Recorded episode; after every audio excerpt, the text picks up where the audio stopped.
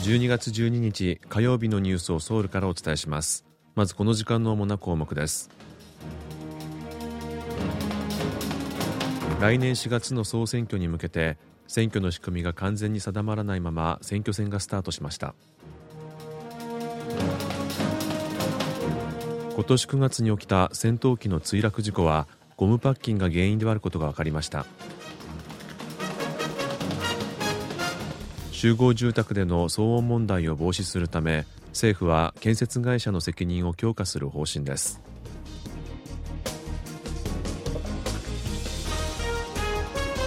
今日はこうしたニュースを中心にお伝えします。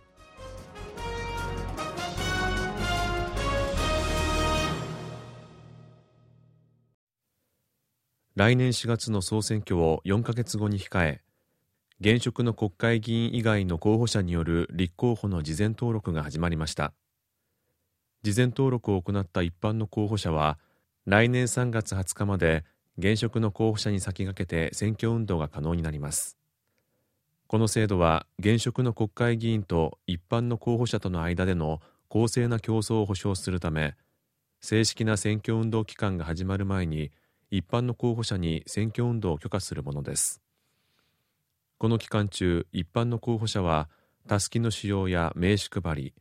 携帯電話の文字メッセージの一斉送信に加え選挙管理委員会が許可する広報物の発送などが行います。また講演会を設立し1億5000万ウォンまで募金を受けることもできます。来年の総選挙では選挙区の区割りや比例代表制のシステムが一部変更される予定ですが与野党の対立によりその詳細が確定していません。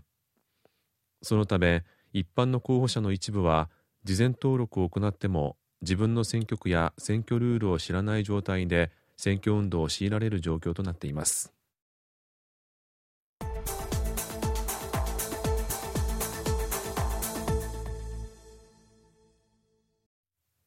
ポーランドでは今年10月の総選挙で野党勢力が過半数を確保し8年ぶりに政権交代が実現しましたが前の政権が韓国と結んだ防衛産業の契約に影響が出ることが懸念されています。ポーランドでは10月の選挙後野党勢力が連立政権を発足させることで合意し EU= ヨーロッパ連合の前の大統領で2007年から2014年までポーランドの首相を務めていたトゥスク氏を新しい首相に指名していました。8年ぶりに2回目の首相を務めることになったトゥスク首相は前政権とは違い EU との協調路線を掲げていて一部では就任直後から前政権の政策や事業が変更あるいは中止となる可能性があるという見方が出ています。ポーランドと韓国は去年韓国製の戦車 K2 と自走砲 K9 の調達に関する17兆ウォン規模の契約を結んでいます。今年9月に戦闘機 KF16 が墜落した事故について空軍はエンジンの機密性を高めるためのゴムパッキンがエンジン内に混入したことが原因だとする調査結果を明らかにしました。9月21日に韓国南西部のチュンチョンナムドにある空軍基地で主力戦闘機 KF16 1機が空軍基地を離陸した直後に墜落する事故が発生しました。パイロットは墜落前に脱出しこの事故による人命被害はありませんでした。空軍が事故を起こした戦闘機を調べたところエンジン上部に取り付けてあった直径90センチのリング状のゴムパッキン2個が外れてエンジン内に落ち重要な部品が破損したことが事故の原因だと判明したということです。1994年に導入された KF16 は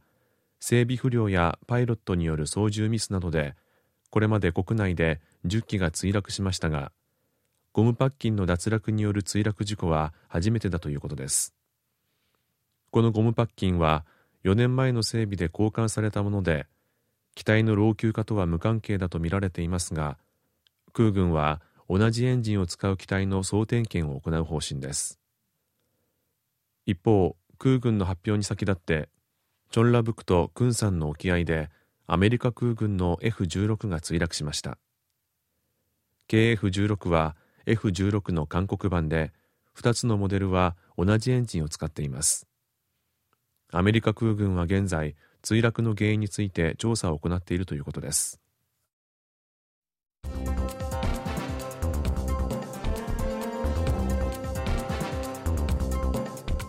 こちらは韓国ソウルからお送りしているラジオ国際放送 KBS ワールドラジオです。ただいまニュースをお送りしています。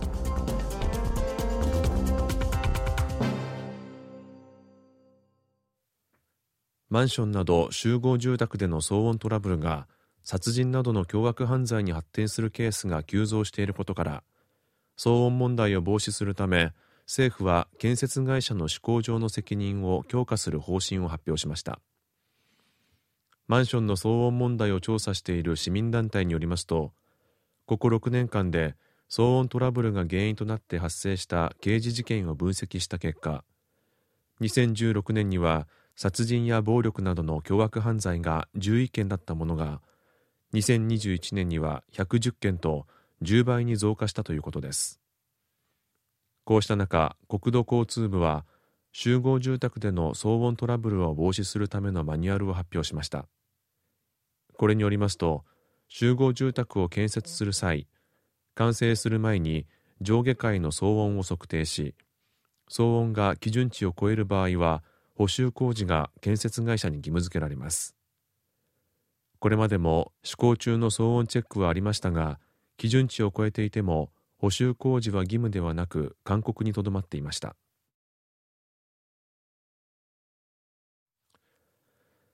ユン・ソンニョル大統領はオランダのアムステルダムに到着し韓国の大統領としては初となる国賓訪問をスタートしました。韓国の大統領がオランダを国賓訪問するのは1961年に国交が結ばれて以来初めてです。ユン大統領はオランダに到着した後現地でビジネスを行う韓国人との懇談会に出席しました。懇談会でユン大統領は半導体分野におけるオランダとの協力を半導体同盟と位置づけ強化する方針について説明しました。ユン大統領は13日に開かれるルッテ首相との首脳会談で半導体分野に特化した交渉窓口の新設や共同事業の開発など半導体産業での協力強化について集中的に議論する予定です。またサムスン電子のイ・ジェヨン会長や SK グループのチェテウォン会長とともにオランダの半導体製造装置大手 ASML の本社を訪れます。ASML は半導体の超精密工程に不可欠な極紫外線露光装置を世界で唯一生産していてユン大統領は外国の首脳としては初めて ASML のクリーンルームを見学する予定です。韓国プロサッカー連盟によりますと今年の K リーグの1部と2部リーグを合わせた有料観客数は合わせて301万人で初めて300万人を突破しました。これまでの最高記録はコロナ禍前の2019年の230万人でしたが今年はこれを大きく上回りました。また今年の K リーグの観客は全体の47%が女性で2019年と比べると15%増えました。韓国プロサッカー連盟の関係者はカタールのワールドカップで本戦に出場したことでサッカーに対する関心が高まったと話しています。1970年代の終わりにソウルで起きた軍事クーデターをモチーフに制作された映画「ソウルの春」は観客動員数が700万人を突破しました。キム・ソンス監督が手掛けた「ソウルの春」は事実に基づいたストーリー展開や俳優たちの演技が好評で